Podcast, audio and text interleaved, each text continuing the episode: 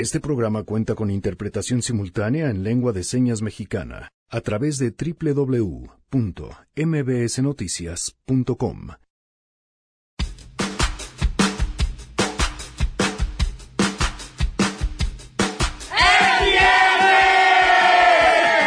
Y de fiesta, porque hoy celebramos nuestro cuarto aniversario, esa es la actitud. ¿Cómo se, ¿Cómo se va a poner que vamos a prohibir los teléfonos celulares? Sangre Azteca está con nosotros. Además, Fausto Pretelín nos hablará sobre las implicaciones de la detención del fundador de Wikileaks. La conducta irrespetuosa y agresiva del señor Julian Assange, las declaraciones descorteses y amenazantes de su organización aliada en contra del Ecuador y sobre todo la transgresión de los convenios internacionales han llevado la situación a un punto en que el asilo del señor Assange es insostenible e inviable. Tenemos buenas noticias y más, quédense, arrancamos a todo terreno. MBS Radio presenta A Todo Terreno con Pamela Cerdeira.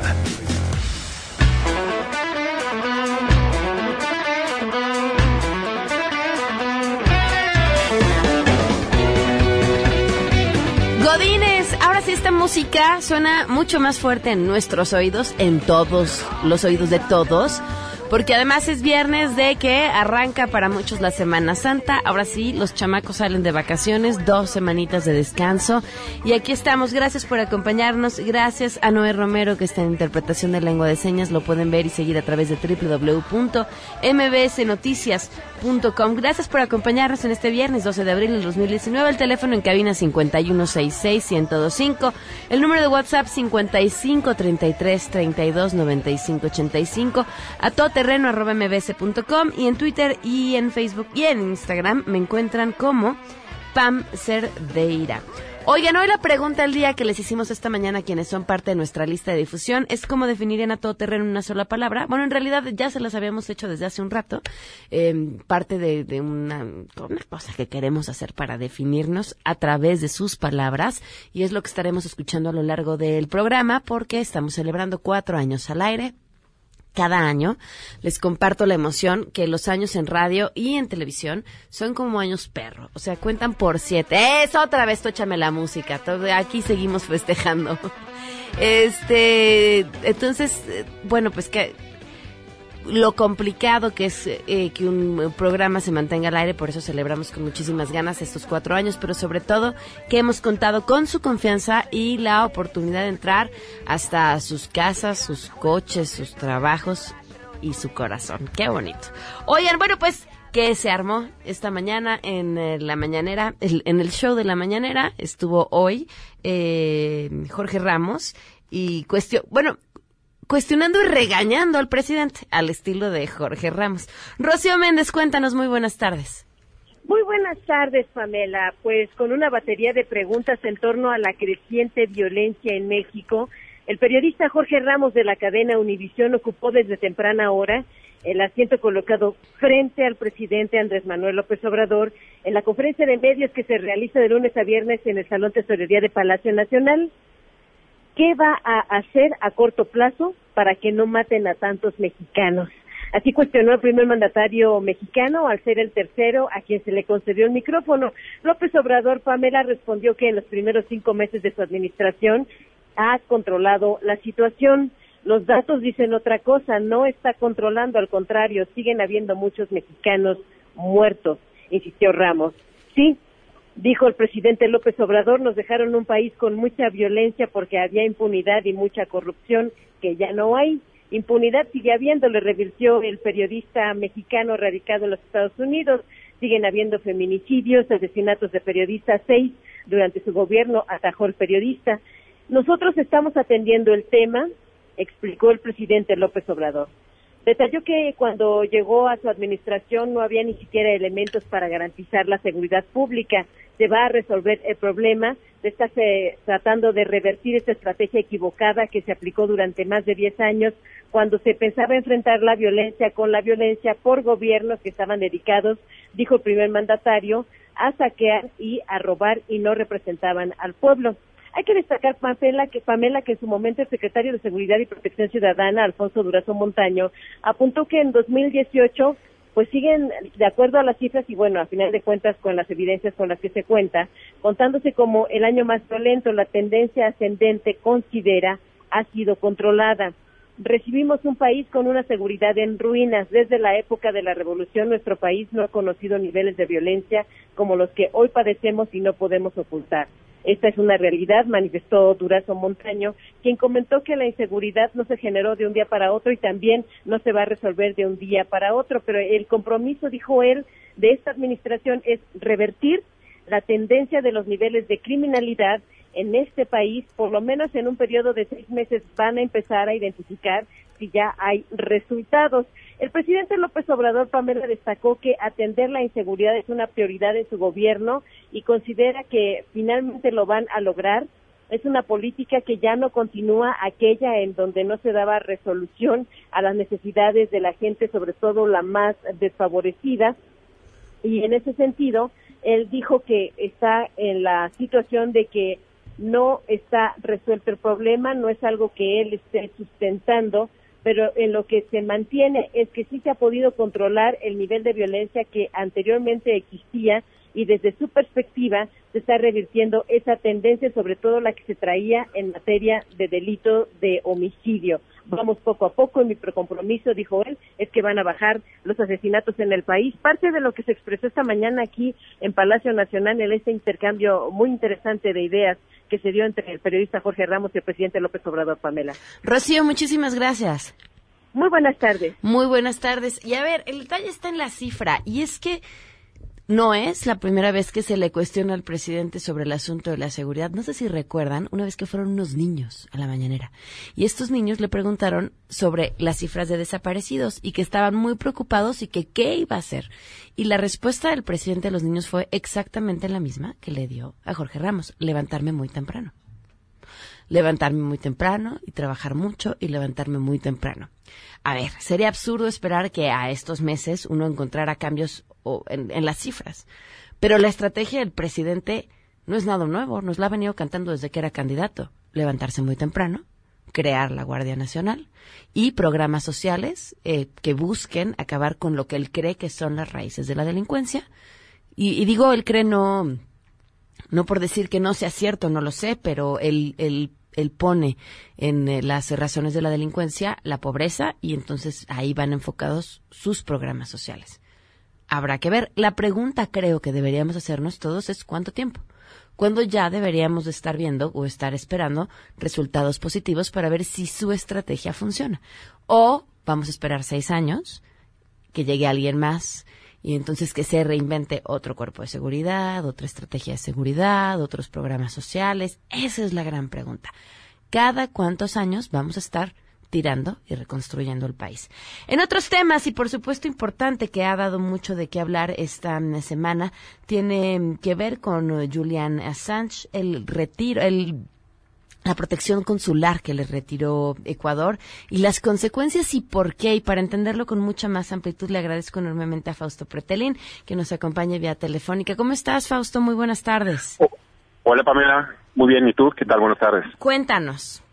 ¿Cómo ves todo Mira, a ver, el, el, el tema, eh, yo creo que el entorno fundamental de esta, de esta polémica es eh, la confrontación entre el expresidente ecuatoriano Rafael Correa y el actual presidente de ese país, Lenín eh, Moreno.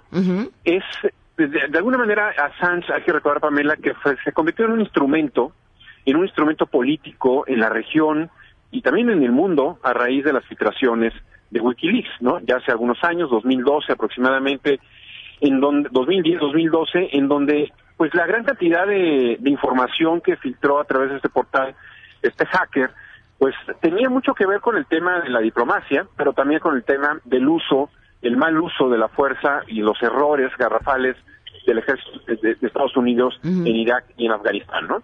Ahora bien, esta confrontación entre los dos presidentes, eh, expresidente y presidente ecuatoriano, ha sido o ha crecido muchísimo en el sentido de que Rafael Correa, pues, eh, si bien es cierto, eh, trabajó muy de cerca con Lenín Moreno cuando Correa era presidente, una vez que toma el poder Correa, eh, perdón, Lenín Moreno, le da un giro de 180 grados a la política ecuatoriana, se, se distancia del chavismo de Nicolás Maduro, se distancia de este tipo de ideologías y eso hace enojar también a Rafael Correa.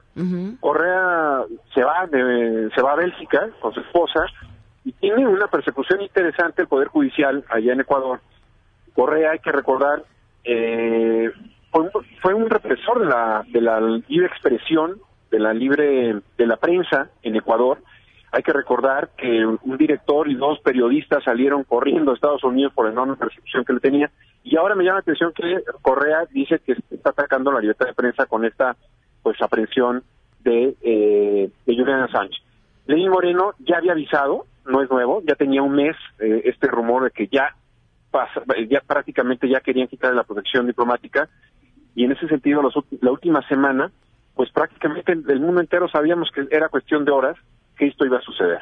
Eh, la herramienta política, pues, evidentemente, pues bueno, le, le, generó muchos problemas también a Lenín Moreno, y ahora sucede esto. La gran pregunta, Pamela, es en términos periodísticos, en términos, eh, eh, sí, periodísticos, ¿qué atribuye o qué cuál fue el valor agregado de Juliana Sánchez? Yo creo que el tema del Apache, el, ataque al helicóptero, sí fue importante, pero hay otra información que verdaderamente pues no tiene ningún valor, es decir, es una información que circula entre cancillerías y embajadas, y en ese sentido, pues bueno, es una vulnerable, o sea, él, sí violó, este, violó las leyes estadounidenses al robar información del Departamento de Estado.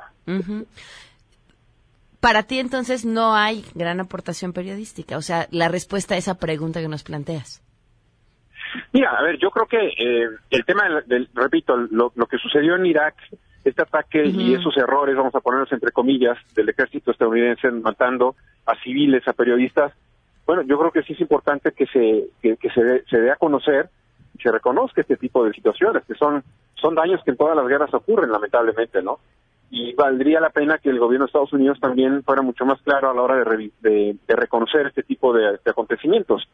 Pero después se convirtió en algo, algo muy tendencioso en el sentido de que, por ejemplo, en el referéndum eh, independentista en Cataluña, el 1 de octubre del 2017, también Juliana Assange empezó a filtrar información y a hackearla eh, y también, hay que decirlo, en las elecciones de Donald Trump en el 2016, en donde se llevó una buena cantidad de información del Partido Demócrata, que inclusive el presidente, el entonces candidato Trump dijo, ama Wikileaks.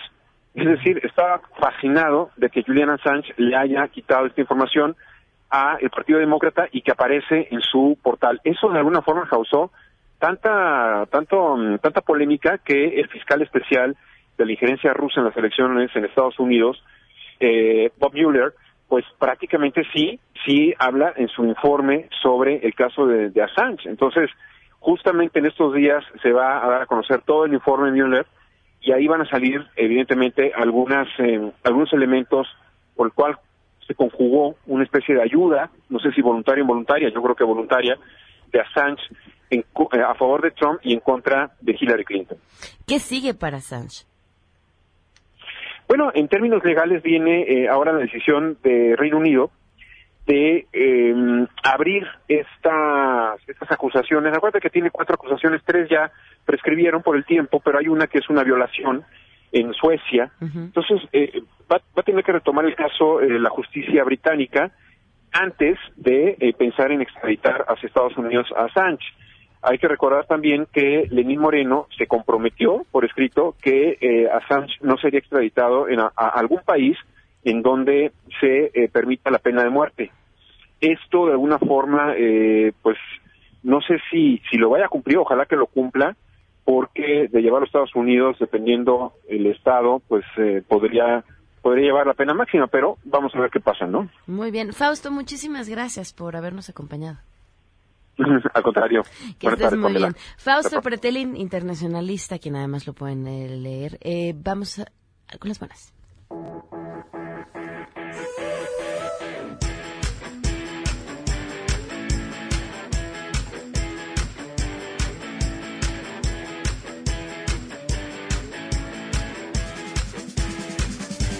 Nos acompañan hoy Esther Citon, organizadora y productora en Versus México. Bienvenida Esther, ¿cómo estás? Muchas gracias. Y nos acompaña Luz Barinia Rodríguez, organizadora y productora en Versus México. ¿Cómo estás? Hola, muy bien, muchas gracias. Bienvenidas. Eh, Versus es una mm, fundación que se, bueno, explíquenlo ustedes mejor, pero a través de el deporte a visibilizar un montón de temas, sobre todo aquellos que tienen que ver con el tema de género. Cuéntanos. Sí, de hecho, eh, somos una organización no gubernamental. Nos dedicamos principalmente a combatir los estereotipos, a darle visibilidad al deporte femenil y a combatir la discriminación a través de la mejora de los contenidos periodísticos y deportivos. Y ahora, ¿cómo es que a través del fútbol piensan seguir eh, persiguiendo estos objetivos?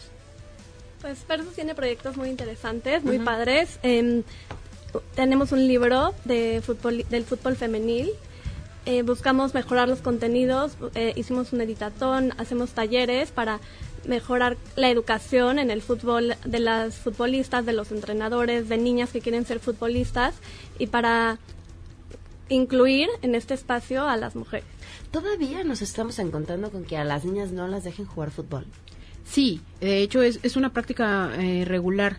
Estos espacios, como la clínica que estamos promoviendo nosotras, eh, son limitados. Usualmente las madres y las niñas tienen que buscar espacios compartidos con hombres, en donde les den permiso de integrarse a alguna categoría. qué feo se oye eso. Y entonces lo que nosotros queremos buscar es crear espacios nuevos y exclusivos para que el fútbol femenil mexicano se desarrolle. Y este espacio que están creando además permite a las chavas convivir con las seleccionadas nacionales. Sí, de cierta forma, con algunas puede ser. ¿Qué van a hacer? Eh, esta vez nuestra invitada es Andrea Romero. Ok. Es jugadora profesional de la Liga MX femenil. Y la idea es que también las niñas crezcan con, con roles femeninos, ¿no? Personas a quien seguir y que sean no nada más ídolos masculinos, sino que empiecen a generar y a seguir a todas estas jugadoras nuevas que van creciendo y que van abriendo la puerta para que las nuevas generaciones vayan entrando a este fútbol femenil mexicano. ¿En dónde pueden encontrar más información? En nuestra página, ¿Qué es? www.versus.mx. ¿Cuándo arrancan? El próximo jueves. Ah, pues ya. Es del 18 al 21 y va a, estar, es- va a estar muy divertido para que las niñas conozcan también a más niñas que juegan gusta fútbol, fútbol. que van a haber muchos talleres como de orientación vocacional, de nutrición, de psicología deportiva y de igualdad de género en el deporte. Ah, muy bien. Pues mucho éxito. Y que aprovechen todas aquellas chavas a las que les guste el fútbol, que se metan a la página de Versus para que encuentren toda la información. Muchas gracias. Muchísimas Gracias. gracias. Pamela. Vamos a una pausa y volvemos. En unos momentos en A Todo Terreno. Pues los premios de la semana, que es viernes. ¿Qué significa a todo terreno en una palabra? Información. Objetivo. Concreto. Interesantísimo. A todo terreno es nutritivo. Verdad. Regresamos. A Todo Terreno. A Todo Terreno con Pamela Cerdeira. Continuamos.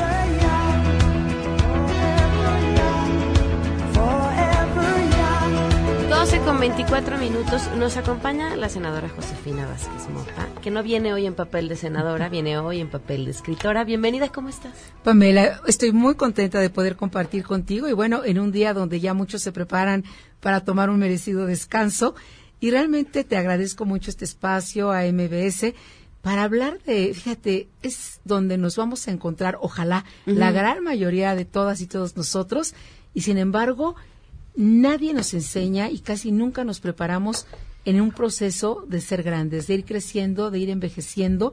Y cuando hablas de envejecer, incluso eh, dices, no, ¿cómo envejecer? A mí no me gusta ni usar esa palabra. Y este, te- les vengo a presentar este libro eh, maravilloso que se llama Ser Grande y que trata justamente de una guía para ir logrando un proceso de envejecimiento.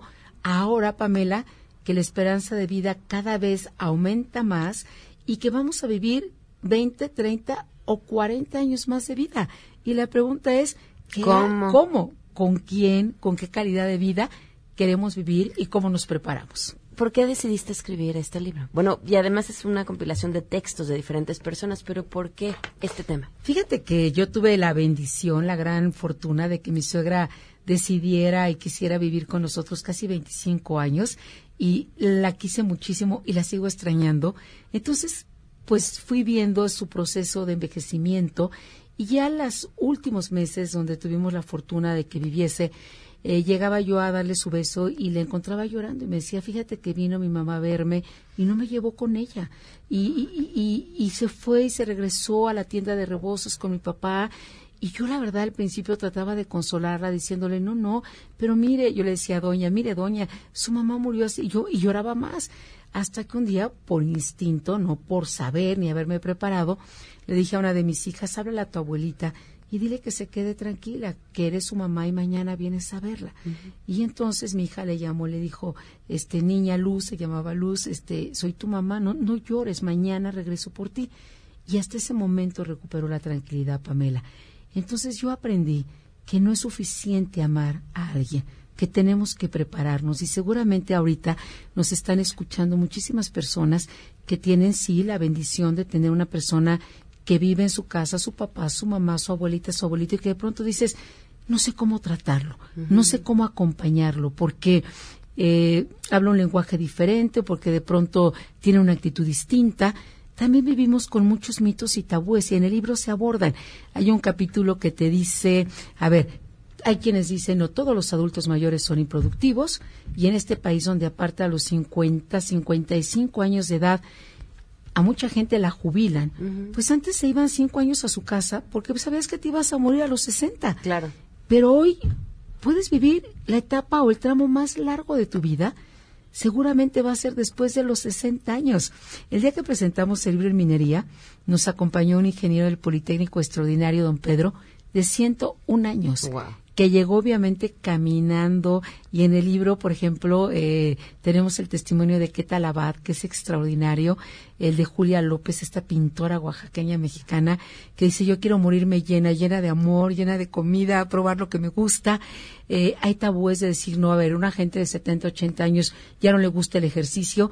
A mí me encanta, y el otro día corriendo un medio maratón, me revisaban personas de 10 años más o 15 años más ah, que yo. Yo decía, oye, cuando yo sea más grande, quiero, ser como ellos y quiero correr así. Entonces, el libro es una invitación primero en lo personal a preguntarnos cómo primero si nos estamos preparando o no nos estamos preparando.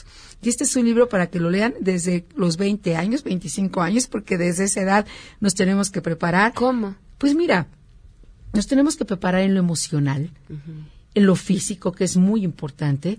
Es decir, si queremos tener una mejor calidad de vida, si te empiezas a cuidar a los 70 años, como dirían muchos, pues ya es demasiado tarde. Digo que bueno, porque ya es muy tarde. Entonces, pensar cómo quieres construir esta etapa de la vida que, insisto, probablemente sea la etapa más larga de ni comparado cuando fuiste niño, adolescente, adulto, espiritualmente, con cuántos sueños y ver también eh, esta actitud de un proceso de envejecimiento no como una pérdida, sino como una ganancia de vida. Eh, económicamente, cómo vamos a vivir estos 40 o 30 años más de vida, eh, cuando en el libro, acá hay un capítulo que se dedica a las pensiones, a si hemos ahorrado o no hemos ahorrado, a qué tanta protección tenemos para esta etapa de la vida, y también una actitud frente a la muerte que nos cuesta mucho trabajo, por lo menos en México. Eh, siendo un destino, pues para todas y todos nosotros, inevitable, eh, dice una tanatóloga angelina maravillosa Ver, el 12 de noviembre en este país nos encanta burlarnos de la muerte. Eh, hacemos catrinas, este, desfilamos, nos pintamos, pero en la mesa de la familia, cuando alguien dice, oigan, yo les quiero contar cómo quiero que sea mi funeral, en ese momento se hace un silencio y dice, ay no, mira, no nos eches a perder la comida porque aquí estamos muy contentos. Y cuando eres niño, es muy normal que te lleven al pediatra. O si tú le dices a tu hermano o a alguien, oye, lleva al niño al pediatra, nadie se sorprende. Pero si alguien nos dice, oye, Pamela, se me hace que tienes que ir a ver al geriatra, la primera reacción exacto no, es que iba a decir al tanatólogo, porque mira, no, ya está No, no, al geriatra. La primera reacción es, ¿cómo? O sea, yo al geriatra, oye, ni que estuviera tan grande. Y hay un capítulo de un geriatra maravilloso en este libro. ¿A partir de qué edad tienes que ir con el geriatra? Mira, pues la recomendación es que a partir de los 40, a más tardar a los A los 40. A los 40. ¿Y sabes por qué? Porque te va preparando justamente para que tus siguientes 40 años de vida o 50 años de vida tengan la calidad que queremos tener. Y me parece, es increíble, México tenemos un gran déficit en geriatras. Y hay que impulsar y hay que apoyar y hay que acompañar esta carrera tan increíble que aparte tiene una visión integral de lo que es una persona pues de 50 años y más en su parte emocional, espiritual, física. Entonces, y sin embargo le dices, vete a ver al geriatra y mucha gente dice, oye, no, ¿cómo? O sea, no me estás viendo que estoy tan bien. A ver, Josefina, después de mm, juntar estos textos, tener y armar este libro, ¿tú qué tan preparada estás? O sea, por ejemplo, en el tema de la muerte. ¿Estás preparada? ¿Tienes pensado, decidido, ordenado? Fíjate que me he ido preparando, por supuesto me falta mucho todavía, pero por ejemplo yo he firmado mi voluntad anticipada que es una opción que tenemos hoy, por lo menos en la Ciudad de México. ¿Por qué, la, ¿Por qué fui, la firmé y tengo mis testigos? Ya tengo ahí toda mi acta eh, firmada por una notaría pública. No, no habrán sido muy felices cuando te acompañaron a firmar eso, porque es lo pues mismo es de... Muy, es muy duro. Y evidentemente lo compartí con mis tres hijas, con mi esposo. Les dije, no les voy a pedir que ustedes sean mis testigos, porque no le puedes dejar una responsabilidad tan grande pero cada uno tenemos nuestro concepto de lo que es la vida. Decía Beatriz Paredes, una mujer que quiero muchísimo, que presentó este libro en el Senado junto con otras eh, senadoras y senadores. Ella contaba una parte muy íntima de su vida y contaba un periodo de su vida con su mamá. Y decía, era, e, era tan indefensa que yo la abrazaba como un bebé.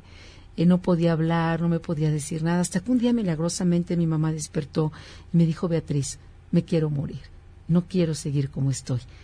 Y creo que nos tenemos que plantear todos los escenarios. Por supuesto, el mejor de todos, llegar con fuerza, con salud, con voluntad, con el ejercicio de nuestra libertad. Pero también tenemos incluso que facilitarla a nuestra familia si es que se tiene que tomar otra decisión. Me refiero, eh, también eh, tenemos muchos estigmas o estereotipos de cómo en una casa de adultos mayores voy a, va a ir mi mamá o mi papá. Bueno, aquí hay testimonios de adultos mayores que te dicen, estoy feliz de, de vivir con mis amigos en esta casa, de vivir con mis amigas, ya no quería eh, cuidar a tantos nietos, ya no quería tener tanta responsabilidad. Aquí tengo mis tiempos, aquí leo mis libros, aquí tengo mi espacio. Es decir, tenemos que abrir nuestra mente, pero como dices, nos tenemos que preparar. Yo tengo que seguirme preparando y tengo 58 años soy una. a mí ya me mandó al geriatra en dos. soy una súper amante de la vida y cuando tengo un día difícil suelo decir siempre amanece. Y como eso no depende de mí, siempre le atino y siempre amanece ir viendo también que es cierto, y vas perdiendo algunas cosas, pero vas ganando muchísimas otras. Y se habla mucho de la resiliencia, esta capacidad de enfrentar por la adversidad, de enfrentar a lo mejor la pérdida de alguien muy querido para ti. Yo tengo un gran amigo de 97 años que dice, cada día invito menos, amigos a mis cumpleaños. Claro, ¿cómo, empiezas a lidiar Claro. Cuando tus la, tu generación se empieza a ir. Y entonces empiezas a cambiar de amigos, amigos muchos más jóvenes, porque se te están yendo todos. Y la gente que ha vivido muchos años también quizá ha perdido ya un hijo, o se empiezas a perder a Seguro. la gente que... Y hay que prepararnos, que hay pérdidas y hay ganancias, y cómo enfrentamos esas pérdidas y cómo hacemos valer esas ganancias. Digo, ganas en experiencia, eh, tal vez muchas cosas que no apreciabas tanto antes, porque antes apreciabas otras y eso es natural, hoy sí tienen un sentido para ti. Yo tengo la bendición de mis padres vivos. Eh, acaban de celebrar 66 años de haberse hecho novios. Es la única pareja que celebra haberse hecho, novios, 66, 66 años después.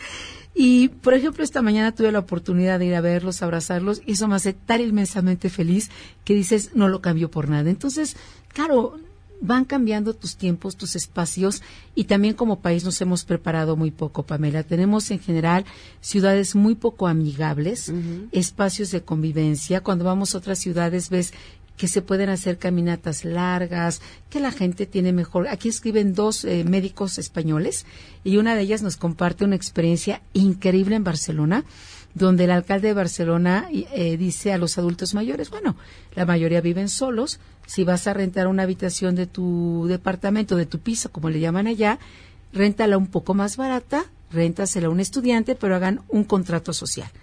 Que el estudiante te acompañe una vez al mes al médico, tú enseñas a jugar dominó o ajedrez y que él te enseñe a usar un teléfono inteligente y que te acompañe al supermercado y tú lo esperas una noche para contarle una historia y la experiencia ha sido extraordinaria porque se han unido estas dos generaciones que de pronto cuesta mucho trabajo, incluso entre familia.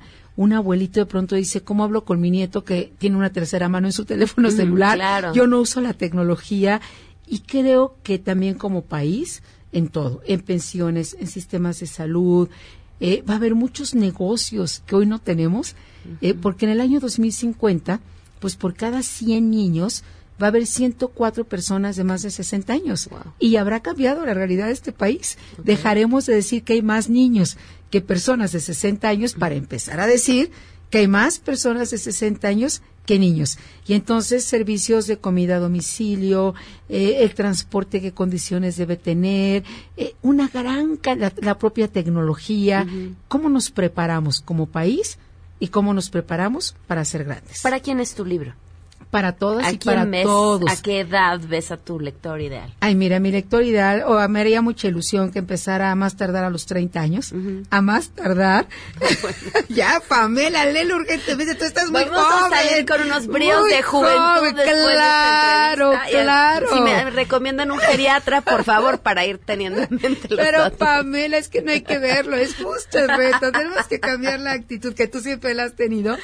Y es una invitación a vivir y como dice esa canción maravillosa, a honrar la vida, abrazarla con amor, con entusiasmo, con pasión, pero a prepararnos también para que esa vida se facilite en lo económico, en lo social, una invitación a las empresas a valorar el talento de personas de 50, 55 años o más, porque ¿qué haces 40 años jubilado en tu casa? Te vas a morir. Ahí hay que tener una, una misión de vida, ¿no? Un plan de vida. un algo por, por lo que estar. Eh, me encanta esta idea de hablar de prepararse, de hablar de una etapa en la que no nos gusta pensar en ella y a la que solo llegaremos si tenemos suerte. Claro y nos preparamos. Muchísimas gracias, Josefina, por habernos acompañado. Gracias por permitirnos presentar Ser Grande y termina diciendo, como dice Marta Pardo, que escribe increíble en este libro, una cosa es ser viejos y otra cosa es ser grandes. Y el libro nos invita a ser grandes. Muy bien, muchas gracias. Y miren, justamente lo que estamos hablando de, de, la prevención, ustedes sabían que existe una relación entre el consumo de calcio, la osteoporosis y el por qué las mujeres somos un poco más propensas a sufrir por deficiencia de calcio. La respuesta a esto, según el Centro Nacional de Información información sobre la osteoporosis y las enfermedades óseas está en que a partir desde los 19 años y hasta los 70 años, el requerimiento diario de consumo de calcio es de aproximadamente 1000 miligramos, pero para las mujeres a partir de los 51 años la cantidad aumenta a 1200 miligramos por día.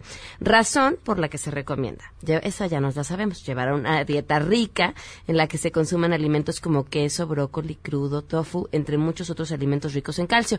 Sin embargo, también es muy importante estimular la producción de vitamina D y digo estimular la producción porque la vitamina D es producida por nuestro cuerpo al pasar al menos 20 minutos bajo el sol sin bloqueador lo que sabemos que también es peligroso por los riesgos que conlleva, como el cáncer de piel.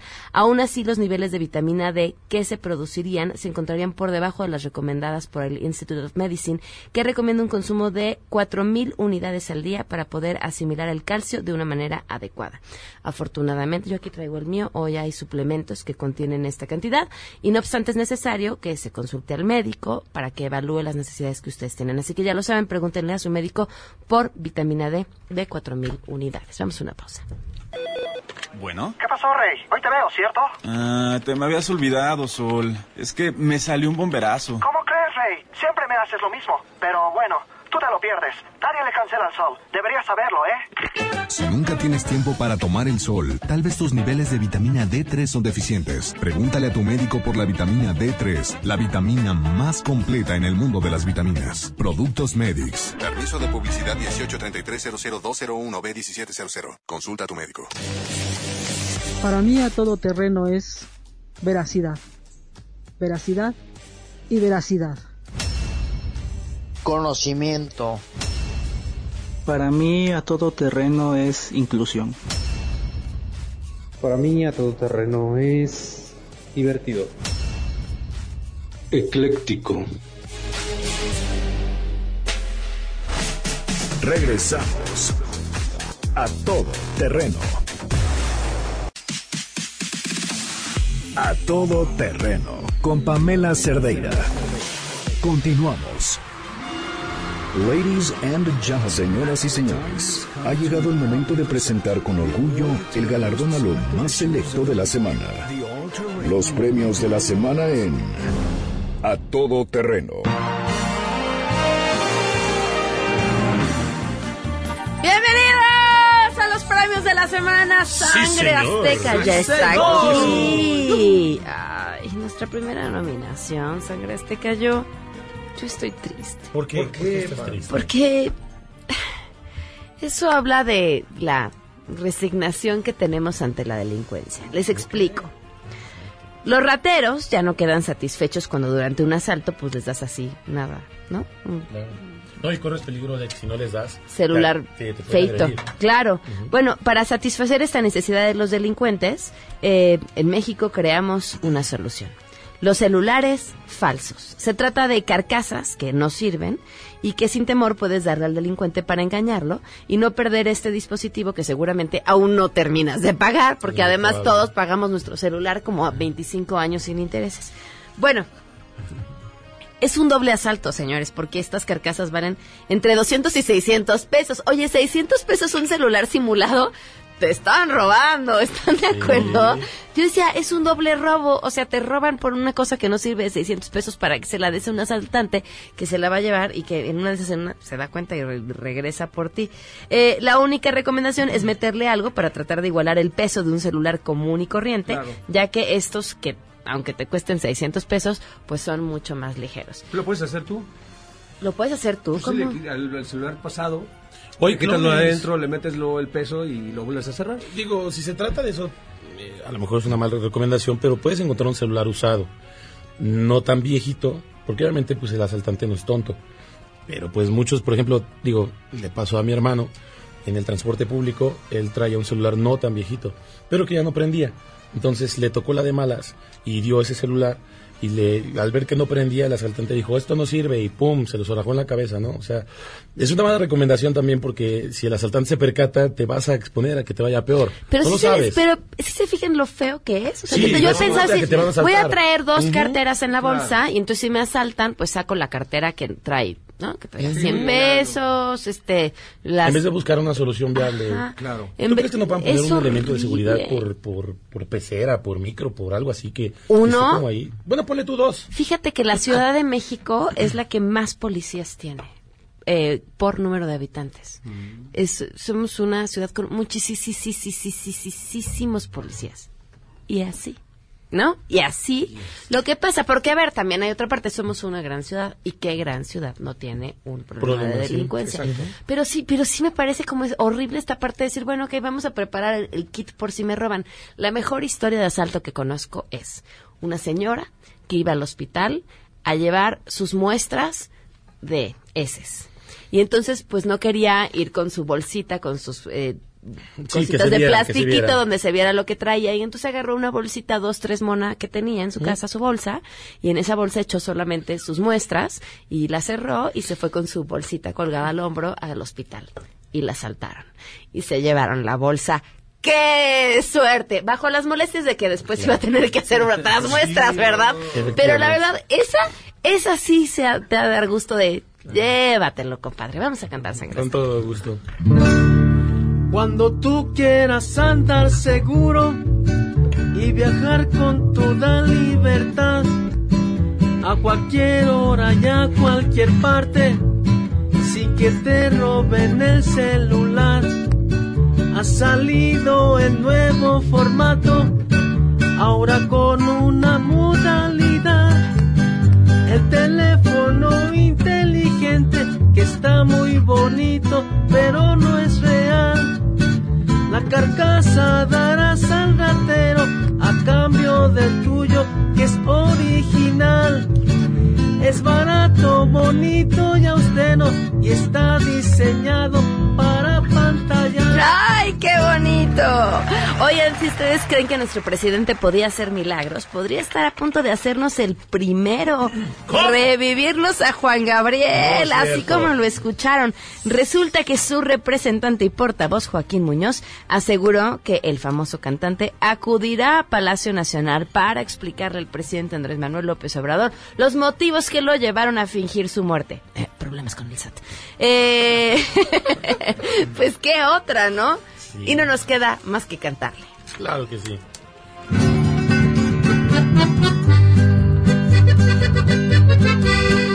Si anduviera yo invito y coleando, de otro modo segurito lo anunciaba.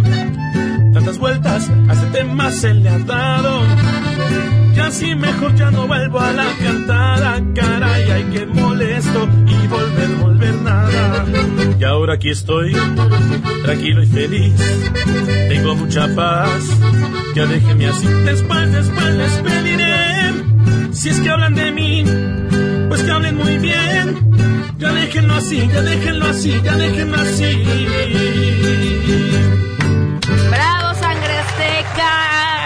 ¿Quieren ganar dinero fácil y rápido?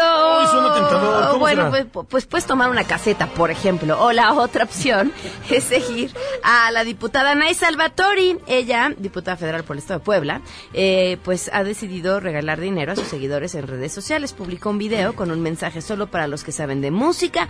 Voy a regalar mil varos a quien sea el primero en contestar qué rola es. Ustedes podrían ganar de ¿Cómo no volada. sigo? ¿Cómo no la y sí, caramba? un usuario dijo, esta es la canción y se ganó sus mil pesitos y va a estar repitiendo la dinámica porque porque para eso queremos a los legisladores y no para qué. Vamos a cantar sangre Claro que sí. Sí, se puso bella, bella.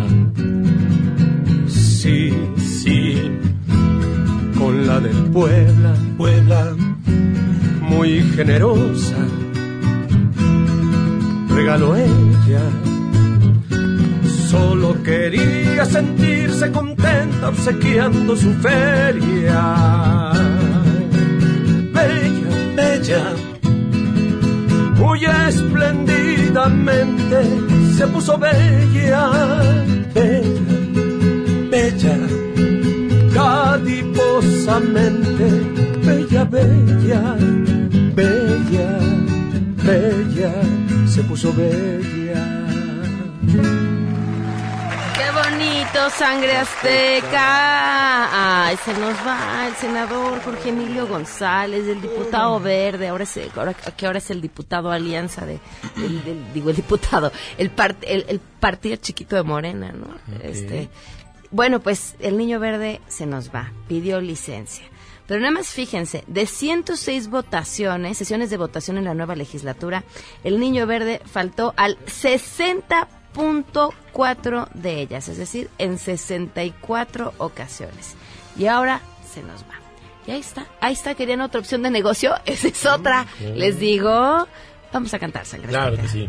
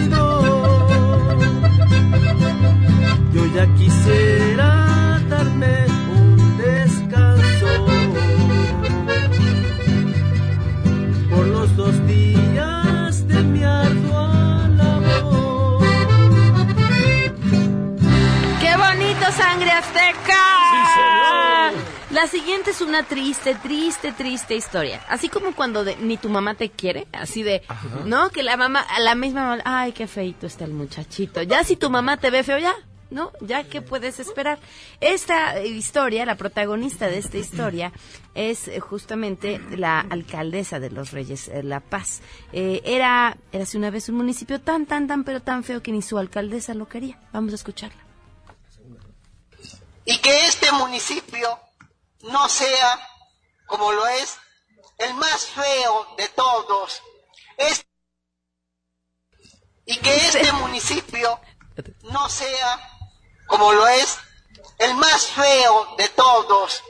¿A qué se dedica? Soy alcaldesa del municipio más feo de todos. Échenle sangre azteca.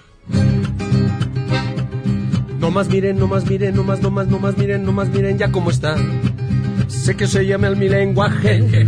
Lo hago para que todo esto pueda cambiar, para que te pueda gustar. Puestos aquí puestos allá, no está bien, no está bien. Un buen centro comercial, imagínate, imagínate, imagínate, imagínate. Ahora mira, ahora mira, ahora mira, ahora, ahora, ahora mira cómo, cómo puede quedar. Ya con un buen maquillaje, je, je, y si hablo feo tú no te sientas mal.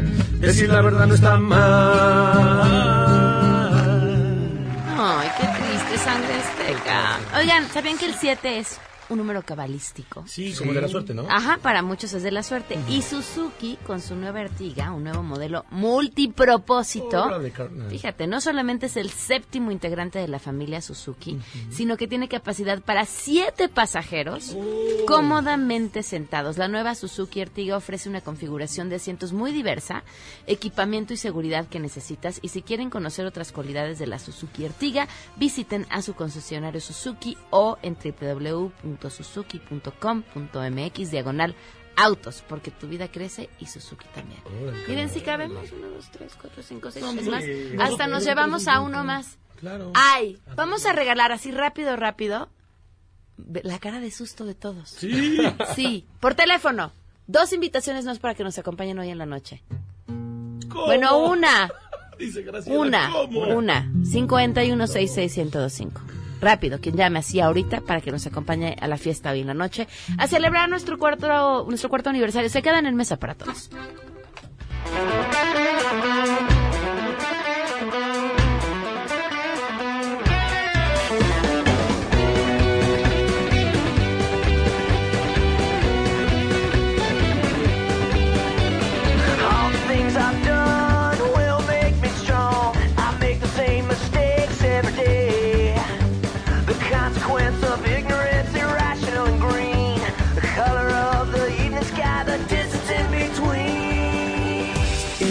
MBS Radio presentó A Todo Terreno con Pamela Cerdeira, donde la noticia eres tú.